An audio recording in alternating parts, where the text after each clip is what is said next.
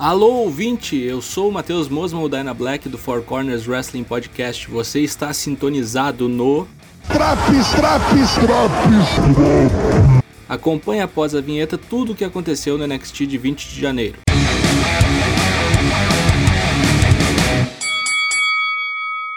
Abrindo o programa, uma luta válida pelo Dust Classic. The Way, a dupla Gargano e Theory enfrentando Leon Ruff, o ex-campeão norte-americano, e Kushida. Foi uma luta muito boa para abrir os trabalhos e ficou melhor ainda quando a porrada entre Gargano e Kushida engrenou. No final, uma vitória dos Faces com um Hammerlock Suplex belamente aplicado por Kushida em Gargano. Desenha-se aqui o próximo field pelo cinturão norte-americano com toda a certeza do mundo.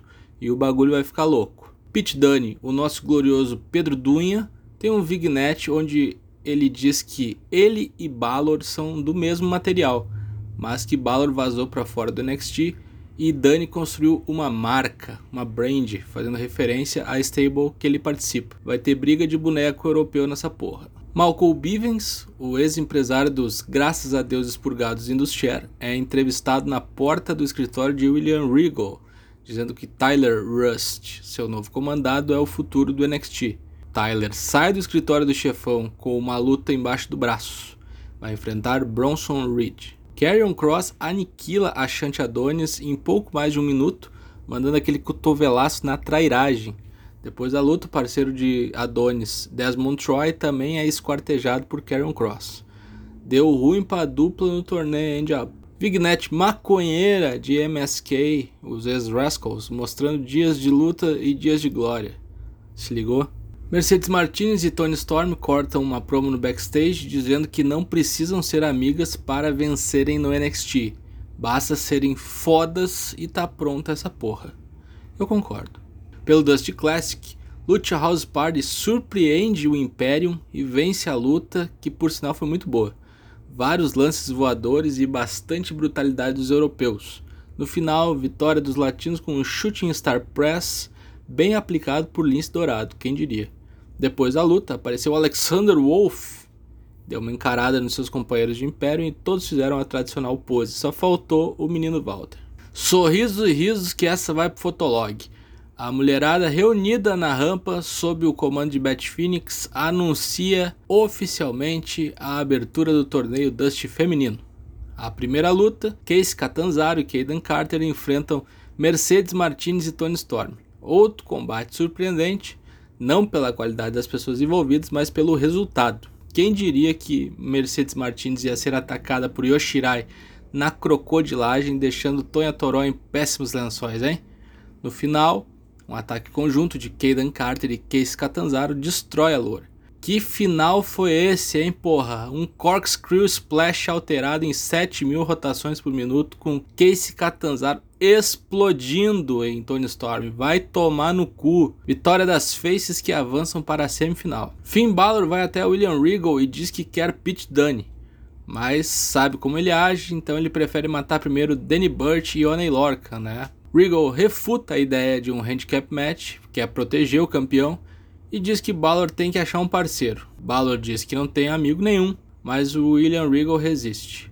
Porra, se não tem amigo, faz um Facebook então, filho da puta, é campeão, né? Dá jeito aí. Azaya Swerve Scott e Bronson Reed continuam uma treta nos bastidores, como ocorreu na semana passada, e essa coisa vai virar field certamente. Em notícias de última hora, a Shanti Adonis está lesionado e não pode participar do torneio, fodendo a sua dupla. Mais detalhes ainda nessa edição. Bronson Reed finalmente enfrenta Tyler Dust e, obviamente, vence a luta em pouco menos de 5 minutos. Dessa vez não teve azarão vencendo. Finn Balor vai até a Undisputed Era pedir uma mão contra a Brand, dá um ligeiro esporro em Kyle O'Reilly, mas o bonecão diz que vai ajudar na próxima semana. Vamos ver como é que vai ser esse troço aí. Santos Escobar vem ao ringue para cortar uma promo e hypar os seus confrades Raul Mendonça e Joaquim Wild na Dust Cup. São interrompidos pela Lucha House Party, que já avançou para a próxima fase. Drake Maverick e Killian Dan são entrevistados nos bastidores sobre a luta contra MSK na próxima fase. Drake fala um monte de palavras de impacto e finalmente agrada o seu parceiro de dupla. Parece a receita perfeita para eles perderem, né? Obviamente.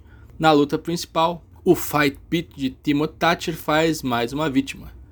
Dessa vez, um, entre aspas, cabeludo Tomás Ciampa, que trouxe bem feio, né, rapaz? Sofreu um bocado dentro do covil do inferno. Foi uma luta muito intensa e boa, mas meio curta, né? Que terminou de uma forma bem violenta, com uma das pernas de Ciampa presa nos vãos das grades e Thatcher dobrando a outra perna do oponente sobre seu pescoço. Ciampa entrega a luta e depois que acaba ocorre um respeito mútuo entre ambos. Sabe o que isso significa? Que vai virar tag? Porra! É claro, já virou. Oficialmente, essa semana você tem um spin-off do NXT durante o 205 Live na sexta-feira. Ciampa e Thatcher pegam o espaço vago pela lesão de Ashanti Adonis e Desmond Troy, que foram destruídos por Karrion Cross. E assim eles enfrentam Tony Nese e Daivari. As moças também têm uma luta marcada no 205 Live.